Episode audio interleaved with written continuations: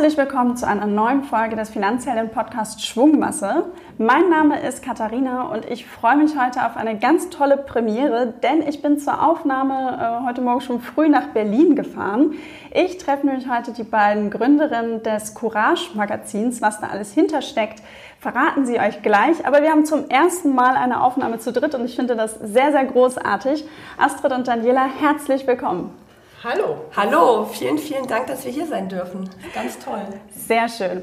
Damit wir uns ein bisschen an die Stimmen gewöhnen können und äh, schauen können, wer ihr so seid, was ihr macht. Äh, vielleicht Daniela, magst du einmal anfangen? Wer bist du und äh, ja, wie ist so ein bisschen dein Werdegang auch? Ja, mein Name ist Daniela Meyer. Ich bin gemeinsam mit meiner Kollegin Astrid Chefredakteurin vom Courage Magazin.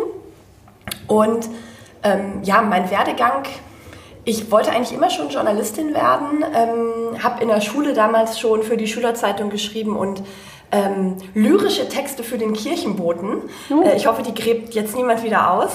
Ähm, und bin dann ähm, zum Studium nach Berlin gekommen, habe dort direkt im ersten Semester angefangen mit einem Praktikum bei der Bild damals, ähm, bei Axel Springer habe dann dort vier oder fünf Jahre gearbeitet, äh, war danach auf der Axel Springer Journalistenschule, habe da eine klassische journalistische Ausbildung gemacht äh, mit Stammredaktion Bild, war bei der Welt, Axel Springer Auslandsdienst in London und so weiter und bin dann beim Finanzenverlag gelandet. Ich komme eigentlich gar nicht ähm, vom Thema Finanzen und habe vorher eher so Themen wie Politik, ähm, gemacht, habe auch Soziologie studiert, also komme eher aus dieser Richtung. Beim, beim Finanzenverlag damals wurde einfach, glaube ich, jemand gesucht, der äh, Reportage und sowas schreiben konnte. Und da habe ich mich beworben, bin da äh, und freue mich bis heute, dass ich da gelandet bin, weil da habe ich ganz viel gelernt über das Thema Finanzen und äh, ja, jetzt mit Astrid das Courage-Magazin gegründet. Astrid, dann erzähl du doch auch gerne noch einmal, äh, wie dein Weg so in ganz groben Schritten war, bis du dann auch beim Finanzenverlag gelandet bist. Ja, ich äh, bin auch schon immer, es war schon immer mein Wunsch, auch äh, Journalistin zu werden, seit ich klein war. Mein Papa hat beim Fernsehen gearbeitet und mhm. äh, da bin ich eben mit diesem ganzen äh, Medien, äh, ja, in den Medien groß geworden und fand das immer sehr spannend und wollte auch eigentlich mal zum Fernsehen und habe aber nach dem Abi erstmal aus Sicherheitsgründen BWL studiert, weil man da eben in die Redaktion, ja eben, man kann da eben in die Redaktion, eben in die Wirtschaftsredaktion, aber auch in die Produktion. Also ich fand auch Fernsehproduktion sehr spannend und bin ja danach auch ähm, in der Redaktion, aber in der Naturwissenschaftsredaktion als Assistentin gelandet und habe gemerkt, okay, Redaktion ist das, was ich möchte, aber ich brauche halt die journalistische Ausbildung, sodass ich dann nochmal in Mainz einen Master studiert habe, äh, Journalismus, und dort dann in der Heute-Redaktion nebenbei gearbeitet habe. Und äh, über die Uni kam dann ein Jobangebot im Finanzenverlag. Die haben eine Wirtschaftsredakteurin gesucht und äh, mit dem Hintergrund, dass ich BWL studiert habe, war das eben ganz gut und ich habe diese Stelle bekommen und habe dann dort seitdem gearbeitet. Erst in München und dann später als Korrespondentin in Berlin und dann äh, ja während der Elternzeit haben Daniela und ich eben die Idee gehabt mit dem Courage Magazin. Ihr habt es beide jetzt schon einmal kurz erwähnt. Ähm, ihr habt das Magazin Courage äh, ins Leben gerufen. Astrid, was steckt hinter Courage und wie ist dieser Name entstanden? Ja, also wir haben sehr lange nach einem Namen gesucht, ehrlich, äh, ehrlicherweise. Courage ist es dann geworden, weil wir ähm, ausdrücken wollten, dass in jeder Frau äh, eine gewisse Beherztheit, eine gewisser Mut steckt, äh, mhm. für sich selbst einzustehen und eben auch die Finanzen, also eher ein unangenehmes Thema für viele Frauen zu regeln. Und das war uns einfach wichtig, dass das rüberkommt, dass man im Namen schon diese Inspiration hat äh, und einfach Mut macht, dass man sich das zutraut und auch schafft. Ja, und Daniela, äh, vielleicht magst du so ein bisschen erzählen, wie kann ich mir das Magazin vorstellen? Was für Themen finde ich da drin? Na, es ist ja ein, ähm, in erster Linie ein Finanzmagazin ähm, für Frauen, aber zu Finanzen gehört unserer Meinung nach auch immer Karriere, weil beides geht ja Hand in Hand miteinander. Ähm, Deshalb findet man da einmal ähm, Themen, also Einsteigerthemen in die Finanzbranche, wie zum Beispiel im ersten Heft haben wir jetzt ein Workbook ähm, zum ETF-Sparplan in zehn Schritten. Da kann man wirklich ganz konkret und ganz praktisch Hilfe bekommen und wirklich eintragen, seine eigenen Kosten, seine eigenen Ausgaben, ähm, über sich Tabellen und ganz einfache Rechnungen ausrechnen. Was hat man zum Beispiel für eine Rentenlücke? Ähm, ist man womöglich von Altersarmut später betroffen? Das sind ja alles für Frauen ganz, ganz wichtige Themen. Ähm, und die werden halt bei uns im Heft speziell behandelt. Solche Themen findet man halt eher selten in den klassischen Finanzmedien und das macht halt auch unser Magazin aus. Ähm, das heißt also wirklich so ein, so ein Mix aus, aus Finanzen, Karriere, aber genau. eben auch praktischen Tipps. Und auch Inspiration. Also ja. uns ist auch total wichtig, was die Astrid gerade schon sagte, dieser Courage-Ansatz, dieser Mutansatz, der soll sich auch widerspiegeln in den Geschichten von Frauen, die wir dort erzählen. Mhm. Das können einerseits Frauen sein, die eine tolle Karriere hingelegt haben, wobei es uns nicht nur darum geht, irgendwie die tolle ähm, Harvard-Absolventin zu zeigen, die dann Bankerin geworden ist, sondern eben Frauen zu zeigen, die ganz andere Wege gegangen sind und die äh, vielleicht ihren tollen Job im Big Business an den Nagel gehängt haben, um ihrer Berufung zu folgen oder die sich gesellschaftlich ganz fantastisch engagieren und die in irgendeiner Weise Mut bewiesen haben und eine Vorbildfunktion für andere Frauen haben. Ja, und ihr hängt euch ja auch total in dieses Projekt rein. Also wir haben, ich glaube, im Sommer letzten Jahres schon mal irgendwie miteinander so, so ganz, ganz zarte Gespräche, dass sowas kommt, gesprochen und dass ihr euch voll reinhängt, hört man auch heute, zumindest bei dir, Daniela. Du bist ein bisschen erkältet. Also ja, sorry. Wunder dich nicht, wenn du das jetzt hörst. Es kam auch eben durch, euch kam die Idee äh, in der Elternzeit, zumindest bei dir, Astrid. Ähm, wart ihr beide in Elternzeit und, und wie kam das dann zustande, dass man, also wir haben auch schon mal einen Beitrag bei uns auf der Seite gehabt, so irgendwie Gründen in der Elternzeit und Vorteile, aber hat es nicht, wie viele Kinder habt ihr jeweils und hat's, reicht es erstmal nicht? ähm, also die Daniela hat drei Kinder, ich habe zwei Kinder ähm, und äh, da ist man auf jeden Fall erstmal schon mal gut ausgelastet mit. Äh, allerdings haben wir, wir haben uns, also wir hatten Parallelelternzeit äh, mhm. und haben uns währenddessen immer mal getroffen und vor ungefähr einem Jahr halt zum Frühstück und sind auf das Thema Finanzen gekommen. Und ähm, uns ist beiden unabhängig voneinander aufgefallen, dass sich wahnsinnig viele Frauen verstärkt um dieses Thema irgendwie kümmern. Vielleicht aufgeschreckt irgendwie durch Medienberichte. Und ähm, wir hatten auch viel Zeit, irgendwie Instagram zu checken und sowas. Ja, also da sind dann auch äh, viele, viele Profile aufgeploppt. Die Blogger-Szene ist stark geworden. Und äh, da haben wir dann drüber gesprochen, irgendwie gedacht, äh, da müssten wir mehr auch vom Verlag machen, weil bis, bislang sind wir mit so Frauenfinanzthemen immer auf taube Ohren gestoßen im Verlag. Also das, hm. wir haben vor allen Dingen männliche Leser mit den klassischen Blättern im Verlag. Äh, da, Was wäre so ein klassisches Blatt? Also wir haben ja Börse Online, Euro am Sonntag und das Euro Magazin. Und das hm. sind, ich, also ich weiß jetzt die genauen Prozentzahlen nicht, aber der überwiegende Teil sind männliche Leser. Und die wollen natürlich dann keine äh, weiblichen Themen oder weibliche Fragestellungen da irgendwie groß beantwortet wissen. Und äh, deswegen sind wir da immer ja, auf taube Ohren gestoßen und haben überlegt, was könnte man machen. Dann haben wir uns eigentlich äh, langsam hochgearbeitet von, wir könnten mal eine Kolumne vorschlagen, eine regelmäßige, über eine Doppelseite, eine regelmäßige wäre gut. Dann hatte Dani die Idee, dass wir eigentlich einen Beileger wollen. Ne? Dann habe ich gesagt, ah, komm, dieses, diese ähm, Doppelseite im Heft, ähm, die fällt dann vielleicht gar nicht so auf. Lass uns doch lieber einen Beileger machen. Dann sagte die erste aber wieder, ja, den Beileger sieht dann im Heft auch kein Mensch. Und dann kamen wir halt äh, von Frühstück zu Frühstück mit zwei krabbelnden Säuglingen auf dem Boden. Äh, einfach eigentlich zu der Idee, dass wir gesagt haben, es muss ein eigenständiges Magazin sein, ähm, gekoppelt mit einem, ähm, mit einem äh, Webauftritt. Das muss sichtbar sein. Und das ist auch so ein bisschen unser Thema geworden, dass wir gesagt haben, das Thema muss sichtbarer werden, dieses Frauenfinanzthema. Das reicht nicht, dass es ein Beileger in irgendeinem Männerheft ist, was eigentlich gar keine Frau in die Hand nimmt und vielleicht noch der Papa an seine Tochter oder an der, der, der Mann an seine Ehefrau gibt, sondern es muss was sein, worauf die Frauen selber aufmerksam werden und selber darauf gestoßen werden und sich selber entscheiden können, das nehme ich mir jetzt mal mit und mache mich da mal schlau zu dem Thema. Hm.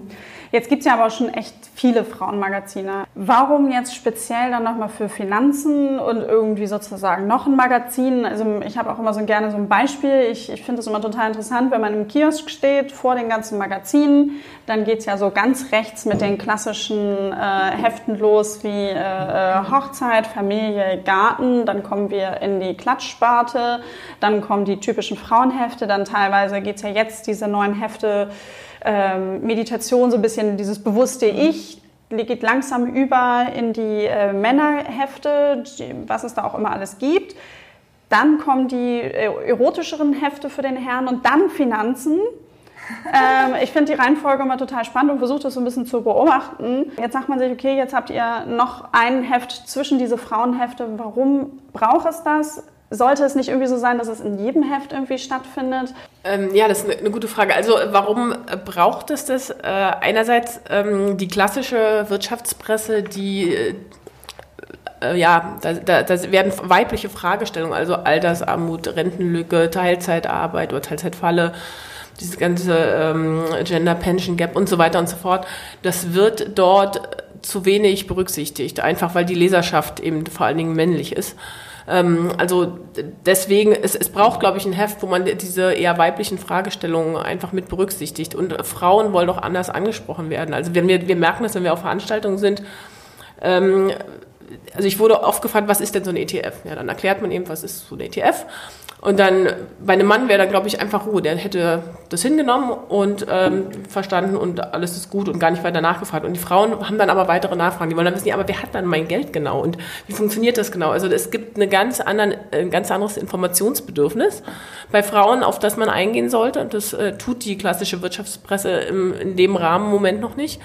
Äh, also deswegen äh, denke ich, einerseits braucht man so ein Heft, andererseits finde ich gar nicht unbedingt, dass jedes Magazin äh, Wirtschaft mit, oder so diese Sachen mit, ähm, na, mit berücksichtigen sollte. Also jetzt schon mal gar nicht irgendwelche Special Interest Sachen natürlich, aber ähm, jede Redaktion muss natürlich gucken, was will die Leserschaft. Also wenn äh, dort Wirtschaftsthemen eigentlich keine Rolle spielen, dann ist das äh, jetzt auch, also muss man das auch nicht machen. Aber wenn Zeitungen, vor allen Dingen auch Frauenzeitungen, den Anspruch erheben, umfassend zu informieren, dann finde ich, sind Wirtschaftsthemen schon auch oder spielen schon auch eine Rolle. Und ich finde auch, dass das zugenommen hat, also dass es viel mehr Zeitungen gibt und Zeitschriften gibt, die diese Themen berücksichtigen, auch gut berücksichtigen. Und ja, das ist auch wichtig, also einfach um dieses Thema weiter zu pushen. Daniela, du hast noch eine Ergänzung? Ja, also ich würde ganz gerne noch mal kurz sagen, dass ähm, Du hattest gerade angesprochen, dass so, ähm, so klassische Frauenmagazine, ob es davon jetzt noch irgendwie was, ein neues geben muss. Und ich würde da absolut zustimmen, wenn das jetzt das 98. Heft irgendwie zu Make-up-Tipps wäre oder so. Aber wir haben irgendwie so einen ganz anderen einen Anspruch. Irgendwie. Für uns ist es total wichtig, dass die Frauen sich ganz ernst genommen fühlen da. Ähm, dass sie äh, wirklich mit äh, wichtigen, unserer Meinung nach wichtigen Themen angesprochen werden. Bei uns gibt es auch ein bisschen Mode, bei uns gibt es auch ein bisschen Make-up, aber auf einem anderen Niveau. Äh, finde ich halt. Also das ist alles irgendwie. Wie kann ich mir das dann vorstellen? Das günstigste Make-up oder? Dann zum Beispiel so bei unserer Modegeschichte haben wir zum Beispiel ganz lange überlegt, weil wir gesagt haben, natürlich auch wir gucken uns gerne Modethemen an oder gucken uns auch gerne schöne Kleider und solche Sachen an. Aber wie kann man das auf eine andere Ebene heben ähm, als einfach stumpf irgendwelche äh, äh neuen Frühlingslooks zu zeigen? Mhm. Und wir haben jetzt halt überlegt. Ähm, in unserem ersten Heft geht es zum Beispiel um die Farbe Rot und wir haben halt geschaut, welche Fa Frauen tragen eigentlich Rot ähm, und zwar wann und ähm, weshalb. Also Frau Merkel zum Beispiel trägt Rot immer dann, wenn sie in riesigen Scharen von äh, Anzug tragenden Männern unterwegs ist. Und da fällt sie wahnsinnig auf. Oder als Beispiel haben wir Amal Clooney, die hat ähm, bei der UN geredet und hat da ein knallrotes Kleid getragen und war halt der Hingucker und alle haben ihr zugehört, alle Medien haben am Ende nur über sie berichtet. Es sind halt alles starke Frauen, die das als Statement nutzen ähm, und für sich ganz klar sagen, ich mache das aus einem bestimmten Zweck heraus, habe ich mich für diese Art von Mode jetzt entschieden. Und wir versuchen das halt ähm, über so eine äh, ja, über, so, über eine richtige Geschichte äh, mhm. dann so ein Modethema aufzugreifen quasi. Unser Heft ist halt auf der einen Seite sehr weiblich, aber es ist kein klassisches Frauenmagazin. Also vom Look and Feel ist es schon weiblich, aber es ist trotzdem, hat es noch die Cleanliness, sage ich mal, von einem Finanzmagazin. Okay. Jetzt äh, seid ihr ja mit eurer Idee in der Elternzeit äh, losgestiefelt und äh, zum Verlag und habt gesagt, Mensch, wir haben hier eine Idee. Ihr habt euch ja sozusagen dann auch entwickelt von Frühstück zu Frühstück, von, von der Kolumne, von der Doppelseite hin zu, wir wollen ein eigenes Heft haben. Jetzt äh, haben wir Finanzhelden ja auch mit Kolleginnen gegründet in der Bank und ähm, ich weiß selber, wie das so ein bisschen so ist, so ein Prozess, wenn man halt äh, mit eine Idee entwickelt. Ich kann sagen, wir haben total viele Fürsprecher gehabt von Moment eins ganz in den oberen Ebenen auch und das ist total wichtig. Wie war das denn bei euch? Haben denn da eure Vorgesetzten gesagt? Also wir haben einen Pitch geschrieben, nachdem wir den Markt breit äh, durchrecherchiert hatten. Und äh, diesen Pitch haben wir unserem Chef einfach per E-Mail geschickt. Und äh, da kam dann als erstes eine Nachricht, dass er sich das mal durchliest. Er ist gerade wandern.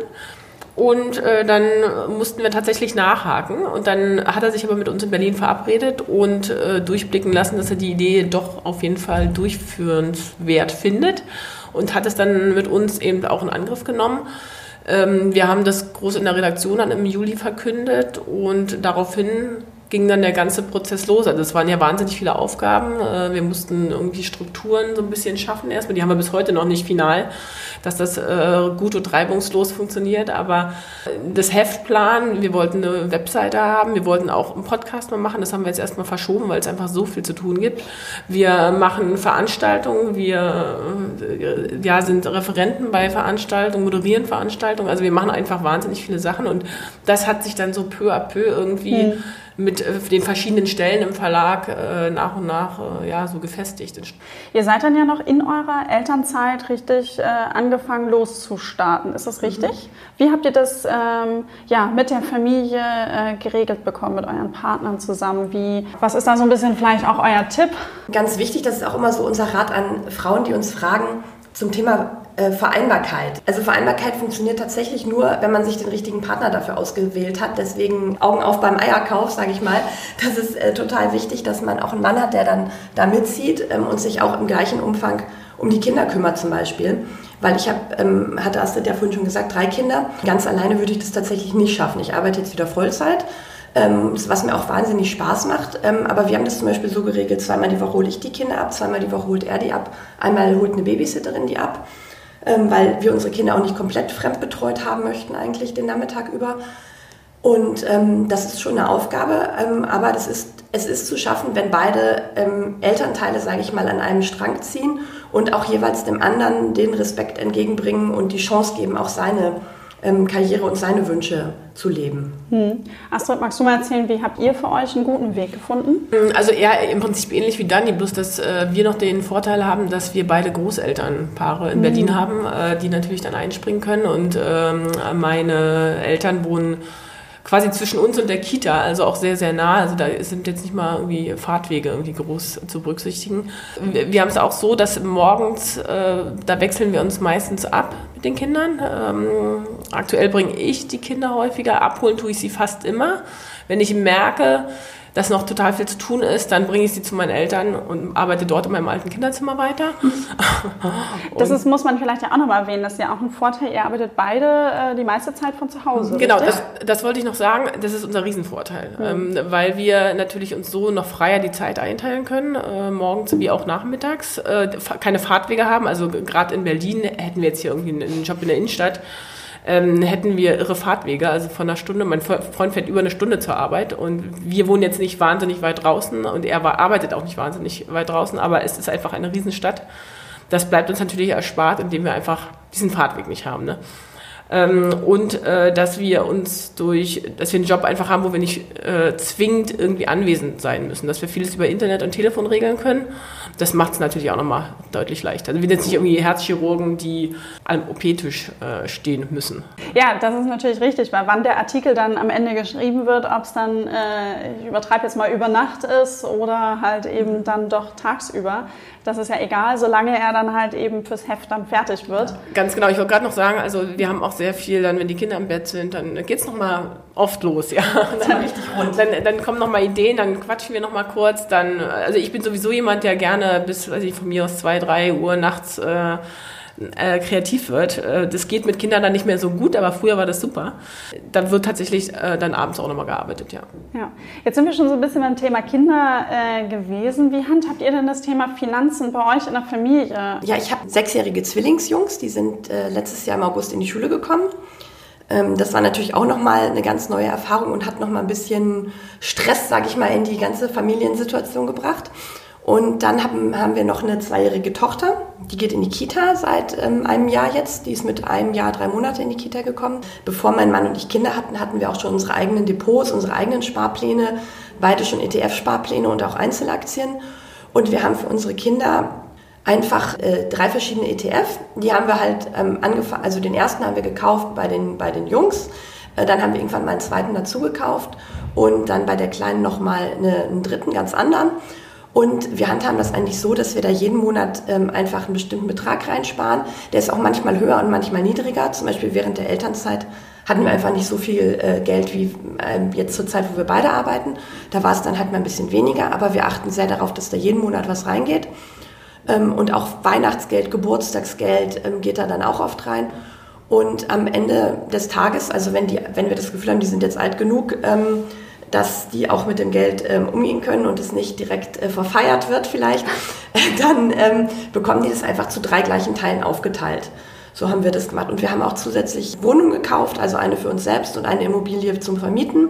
Und das ist nochmal so eine extra Sicherheit, finde ich, im einerseits kann man es irgendwann verkaufen, wenn man wirklich das Geld braucht. Oder in, ich sehe das halt auch in Berlin, die Mieten gehen halt weiter in die Höhe. Das gibt mir so ein Gefühl, dass ich sage, ja, irgendwann können vielleicht meine Kinder mal dort wohnen und ich muss, während die studieren, nicht irgendwelche horrenden Studentenzimmer äh, noch nebenbei mitfinanzieren.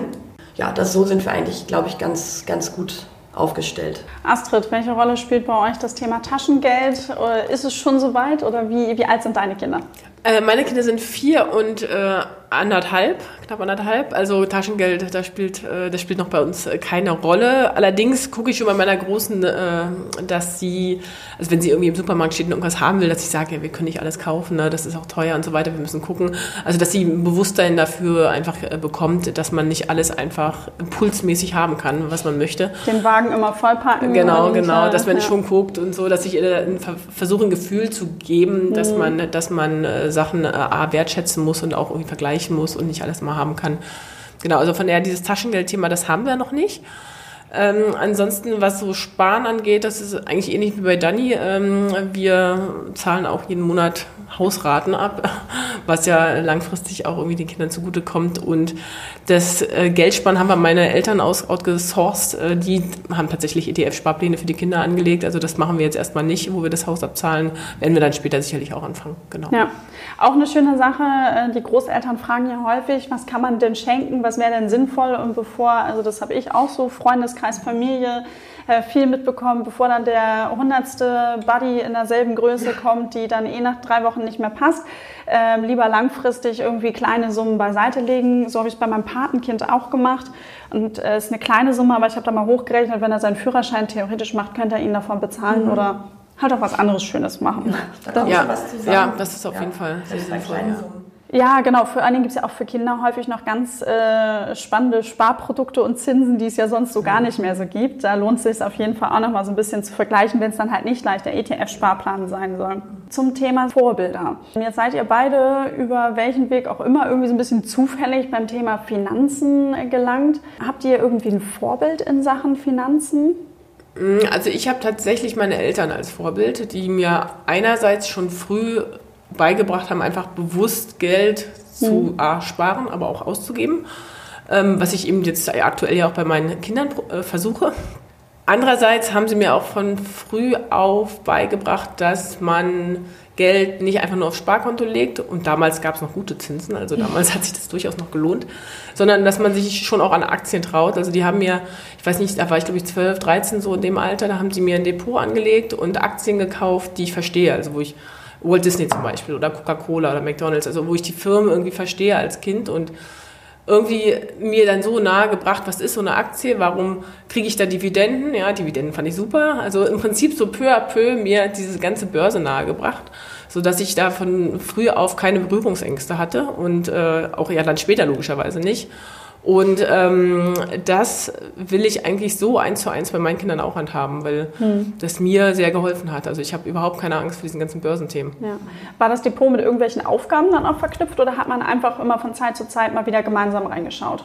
Nee, gar nicht. Also es, genau, es lief auch völlig ohne Stress. Äh, mhm. Zum Geburtstag und zu Weihnachten gab es eine neue Aktienposition und irgendein cooles neues Unternehmen. Haben die deine Eltern die ausgesucht oder Ja, die, nee, die, haben, die haben tatsächlich mhm. meine Eltern, also mein Vater vor allen Dingen ausgesucht und mir dann erklärt, warum, weshalb, wieso mhm. er jetzt dieses Unternehmen genommen hat. Äh, mir erklärt, warum Dividendentitel cool sind, was so eine Dividende eigentlich ist. Also es war dann schon immer mit irgendeinem Lerneffekt für mich verbunden, aber es war jetzt ohne Zwang. Also wir haben jetzt nicht irgendwie alle drei Wochen reingeguckt oder so, ja. sondern ich wusste, es gibt diese Aktien, ich wusste ungefähr, wann die Ausschüttungen sind, da habe ich immer dann schon geschaut. ähm, genau, also es war relativ stressfrei. Es war einfach immer nur so, dass ich es verstehe. Vielleicht magst du noch in so einem kurzen Satz einmal sagen für unsere Hörerinnen, die vielleicht jetzt gerade erst irgendwie reinschalten, die vorigen Folgen noch nicht gehört haben, worum es sich denn bei einer Dividende handelt.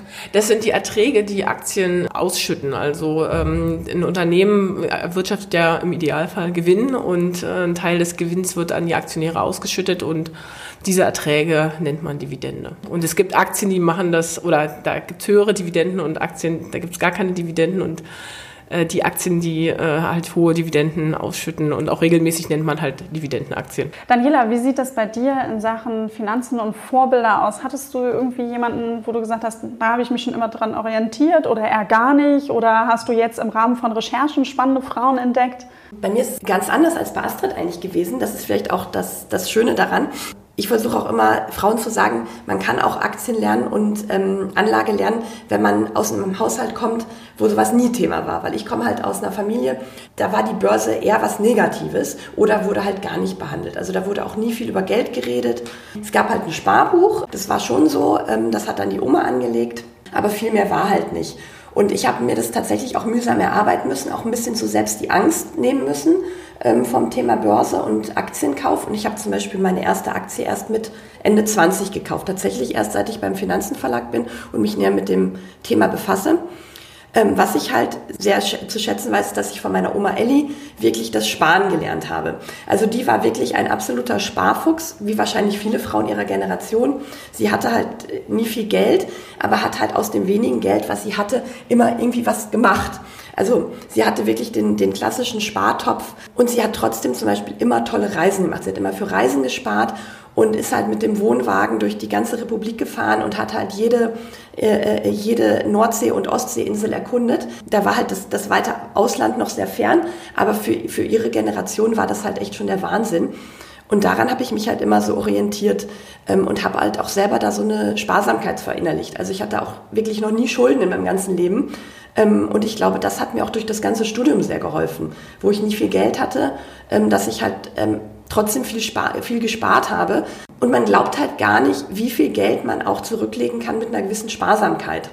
Ähm, auch wenn man mal nur 25 oder 50 Euro im Monat zur Seite legt. Natürlich ist es besser, irgendwann äh, auch zu investieren, das habe ich dann auch gelernt, aber eher so ähm, auf, den, auf dem ähm, steinigeren Weg, sage ich mal. Das wird mir jetzt nicht so in die Wiege gelegt. Und heute Vorbild ähm, würde ich sagen, absolut Beate Sander. Ich finde die Frau wirklich megamäßig die Astrid und ich hatten jetzt auch das Glück, dass wir sie besuchen konnten in ihrem Reihenhaus in Ulm äh, und einen ganzen Tag mit ihr verbracht haben, sogar ihren Geburtstag, ihren 82. von morgens bis abends. Und Astrid und ich, wir waren am Ende des Tages, wir waren absolut platt, wir waren fertig. Und Frau Sander hat immer noch mega Gas gegeben. Die war, die ist einfach nicht kaputt zu kriegen, diese Frau. Die hat eine enorme Energie ähm, und eine absolut positive Ausstrahlung. Und ist, was die Finanzwelt angeht, finde ich die absolute Inspiration für Frauen. Mhm. An der kann man sich wirklich ein äh, Vorbild nehmen. Ja, vielleicht magst du noch mal ein, zwei Sätze zu Beate Sanders sagen, wem das halt noch nicht sagt. Ich glaube, man kann spoilern und sagen, äh, in eurem ersten Heft steht was über sie drin, aber vielleicht magst du einmal zwei ja. Sätze äh, sagen, warum sie sozusagen so bekannt ist, ja. gerade dann auch in dieser Finanzwelt für diejenigen, die noch nie den Namen Beate Sanders gehört haben. Mhm. Ja, Beate Sander ist eigentlich bekannt geworden als die sogenannte Börsenoma. Ich glaube, diesen Namen hört sie selbst nicht so gerne, aber so ist sie durch die Medien gegeistert. Sie ist im Prinzip eine ja, ganz normale, bodenständige Frau aus Ulm. Die, sie war Lehrerin und sie hatte ihr Leben lang nie viel Geld, hat immer ein Haus abbezahlen müssen und hat mit ungefähr 60 Jahren das erste Mal eigentlich für sich selber angefangen zu sparen und zu investieren. Sie hatte damals 30.000 Euro und hat sich schon immer für alles Mögliche interessiert, unter anderem für die Börse. Und hat dann einfach angefangen, ähm, sich sehr zu belesen, sich sehr zu informieren über einzelne Unternehmen und hat angefangen, Aktien zu kaufen und hat darüber sich wirklich so reingefuchst, dass sie eine ganz eigene Aktienstrategie entwickelt hat. Äh, die, die Hoch-Tief-Mut-Strategie nennt sie die. Über die hat sie, glaube ich, mittlerweile mehr als fast 50 Ratgeberbücher geschrieben. Ähm, ja, nicht nur über die Strategie. Ja, nicht nur über die Strategie, aber über die Börse, über Investieren und so weiter. Wirklich lesenswerte ähm, Bücher. Und sie hat es geschafft, auf diesem Wege innerhalb der ersten 15 Jahre ist sie Millionärin geworden und dann hat es nochmal sieben Jahre gedauert, bis sie ihre zweite Million äh, gemacht hat. Genau, und die hat sie tatsächlich auch an ihrem zweiten Gebur äh, an ihrem 82. Geburtstag ist ihr Depot erstmals über zwei Millionen gegangen. Das war natürlich ihr größtes Geburtstagsgeschenk. Und die Frau hat einfach bewiesen, dass es sich auch erstens noch lohnt, auch im Alter zu investieren. Dass man nicht sagen muss, oh, ich bin jetzt schon 55 oder ich bin jetzt schon 60, das bringt ja alles nichts mehr. Doch, es bringt immer noch was loszulegen. Man wird vielleicht nicht mehr Millionärin wie Beate Sander, aber man kann immer noch was zurücklegen ähm, und vielleicht dann nicht von Altersarmut betroffen sein. Und ähm, es lohnt sich auch, sich in solche Themen einfach mal reinzufuchsen noch und ein bisschen Zeit zu investieren, um sich mit diesem Thema einfach zu befassen. Super spannend, vor allen Dingen auch ein interessanter Mix. Äh, Astrid, bei dir sind es die Eltern, die es dir sozusagen schon mit in die Wiege gelegt haben. Oma Elli, äh, Daniela ist mir total sympathisch, weil sie zwar sparsam ist, aber diese Sparsamkeit äh, nicht darin ausufert, dass sie ihr Leben nicht genießt, weil ähm, ich persönlich bin auch immer der Meinung, ja, äh, sparen auf jeden Fall, Geld beiseite legen. Äh, in manchen Phasen, bei dir war es ja zum Beispiel auch die Elternzeit, ist es dann weniger, was man vielleicht beiseite legt. Ähm, in anderen Phasen, wo man wieder mehr arbeitet oder es besser läuft, legt man halt mehr, aber immer sich doch auch mal zwischendurch halt was gönnen und irgendwie das, das Leben genießen. Und dann ist es vielleicht nicht die Reise ins Ausland, sondern irgendwie dann in Anführungszeichen doch nur die Nord- oder Ostsee. Da kann man auch richtig, richtig schön Urlaub machen. Und ähm, da fand ich das eben von Oma Elli doch irgendwie ganz schön. Jetzt, jetzt sind wir schon wieder noch mal so ein bisschen beim Thema Heft angekommen. Ähm, von euch ganz kurz, Daniela, was ist deine Lieblingskategorie oder dein Lieblingsthema im Heft? Es gibt ein tolles Interview, finde ich, mit Wiebke Köhler, das ist eine Ex-AXA-Vorständin, die ähm, ein Buch geschrieben hat über Machtspiele und Intrigen in der Führungsetage und wie Frauen einerseits darunter leiden, andererseits aber auch ähm, daraus lernen, davon profitieren können und sich trotzdem an die Spitze kämpfen und an der Spitze halten. Und die Frau fand ich ganz toll und das Interview ähm, macht einfach irgendwie Spaß zu lesen und Mut, dass man es auch schaffen kann, als Frau ganz nach oben zu kommen. Das heißt bei dir also wirklich so die Lieblinge, spannende Frauen und ihre Geschichten. Genau. Finde ich sehr gut. Astrid, du hast eben auch schon gesagt, so, oh Gott, die Frage, worauf soll ich mich jetzt festlegen? Es gibt so vieles, ja genau. Ja, in, in jeder Seite steckt mhm. wahrscheinlich auch euer Herzblut. Ja. Wir kennen das bei der Arbeit bei Finanzen. Wenn mich jemand fragt, so, was ist dein liebstes Format, dann äh, überlege ich auch erstmal, wobei ich mittlerweile genau weiß, was mein liebstes Format ist. Äh, wie sieht es bei dir aus? In der Ausgabe finde ich äh, sehr inspirierend das Sarah Nuru-Interview. Weil es ist also unser großes Aufmacher-Interview äh, und es ist eine sehr, sehr spannende Person. Also äh, man, man kennt sie einfach nur, wenn man sie jetzt nicht groß kennt, als Model. Äh, und, genau, sie war mal bei Germany's Next Top genau Model da, dabei, für, ich glaube in der dritten Staffel. Ja, ich, 2009, glaube ich. ich weiß, ich habe damals auch noch geguckt, glaube ich. Ja, also sie, sie ist da auch, also hat es auch gewonnen und ja. hat dann eine ganze Weile gemodelt und ähm, hat dann das Modeln irgendwann aufgegeben und ein Sozialunternehmen gegründet, also so ein Coffee-Business, wo sie mit den Gewinnen Mikrokredite an Frauen in Afrika vergibt. Also im Prinzip einerseits hier ein Business hat und dort äh, halt hilft. Ja, wie sie das selbst, sie, sie kommt ja jetzt nicht aus dem Unternehmertum, sie hat sich das alles selbst angearbeitet, sie ist ins kalte Wasser gesprungen, hat es einfach mal gemacht, weil sie, äh, sie ist ja aus Äthiopien oder ihre Eltern sind aus Äthiopien, also ihre Wurzeln sind quasi äthiopisch. Die, eine Reise nach Äthiopien hat sie äh, motiviert, einfach äh, die Welt, in der sie lebt, zu hinterfragen und irgendwie äh, vielleicht doch auch was anderes zu machen. Und das fand ich sehr, sehr inspirierend, ja. Ja. In jeder Hinsicht. Sie kommt ja dann aus einer vermeintlich erstmal sehr oberflächlichen Welt, die Sie dann auch sicherlich genau. geprägt haben, die aber auch wahrscheinlich auch die Möglichkeiten mitgegeben haben, mhm. kann ich mir vorstellen, äh, erstmal da nochmal anders zu wirken. Genau, auch der Name alleine natürlich. Mhm. Ne? Sie kommt natürlich schon, kann sich die Türen jetzt leichter öffnen lassen. Äh, das kommt natürlich schon alles dazu, aber ähm, ja, nichtsdestotrotz musste sie da irgendwie alleine durchgehen, ja. Habt ihr vorhin erzählt, ihr seid auch, gebt auch Vorträge, äh, seid in ganz vielen unterschiedlichen Rollen unterwegs und ihr werdet das sicherlich auch an, an der einen oder anderen Stelle auch immer mal wieder gefragt. Was sind so eure Hacks, wo sagt ihr, das hilft, wenn du beim Thema oder wenn man beim Thema Finanzen durchstarten möchte oder ins erste Wertpapier? Äh, jeder vielleicht nur so einen Tipp, wo man sagt, das kann helfen. Mm, versuchen mit Freunden oder vor allen Dingen Freundinnen zu reden und das Thema vielleicht gemeinsam anzugehen, weil Frauen sind, glaube ich, generell eher so äh, veranlagt, dass sie Sachen gerne gemeinsam machen und sich so eine Sache gemeinsam anzueignen, zu gucken, okay, wie geht das jetzt hier, Depot öffnen, da, da, da und so weiter. Ich glaube, da kann man sich gegenseitig besser motivieren und dann hilft es beiden. Also ich würde immer versuchen, jemanden zu finden, mit ins Boot zu holen. Und wir hören auch ganz oft, dass, wenn wir bei Veranstaltungen sind, dass sich dort auch Frauen kennenlernen, plötzlich lustige kleine WhatsApp-Gruppen äh, gründen und äh, darüber dann ihre Tipps und Tricks austauschen und so das gemeinsam einfach angehen. Und das würde ich auch jedem raten. Ja, das kennen wir auch. Dani, vielleicht, was hat dir denn selbst geholfen beim Starten? Weil du warst dann ja im Finanzenverlag, hast dann einen näheren Bezug zu dem Thema gehabt. Ich selbst kenne das auch. Ich habe ja, äh, bin ja Kommunikatorin, habe vorher in der Dentalbranche gearbeitet, also habe mich mit dem Thema Zähne irgendwie beschäftigt, kommunikativ. Habe dann den ganz großen Sprung zum Thema Finanzen gewagt und irgendwie auf einmal kam das Auto, also es war schon immer irgendwie Thema für mich, aber dann viel intensiver und ganz anders. Äh, da kommt der Hinterntritt mit Unterschreiben des Arbeitsvertrages irgendwie automatisch mit. Wie war das bei dir? Ja, also mir hat es tatsächlich ganz klassisch geholfen, ähm, erstmal ein Musterdepot zu machen. Also ich hatte mich tatsächlich, habe mich tatsächlich am Anfang nicht getraut, einfach mal eine Aktie zu kaufen, ähm, weil zu dem damaligen Zeitpunkt kam ich gerade aus dem Volontariat, hatte echt wenig Geld und da waren selbst 100 Euro für mich einfach mal ähm, echt viel, ein großes Risiko, das dann plötzlich los zu sein. Und ich habe wirklich ganz klassisch erstmal ein Musterdepot eröffnet und habe dann wirklich gemerkt, dass mir das echt richtig Spaß macht. Dass äh, ich das irgendwie, das einerseits das Zocken irgendwie ganz cool finde, was man natürlich beim Aktienhandel nicht unbedingt machen soll, aber mit dem Musterdepot darf man das ruhig mal ausprobieren, weil da kann ja im Grunde nichts passieren. Und ich habe da auch ähm, gemerkt, dass ich zum Beispiel das sehr gut aushalten kann, wenn auch mal Kurse fallen, dass mich das echt nicht stresst.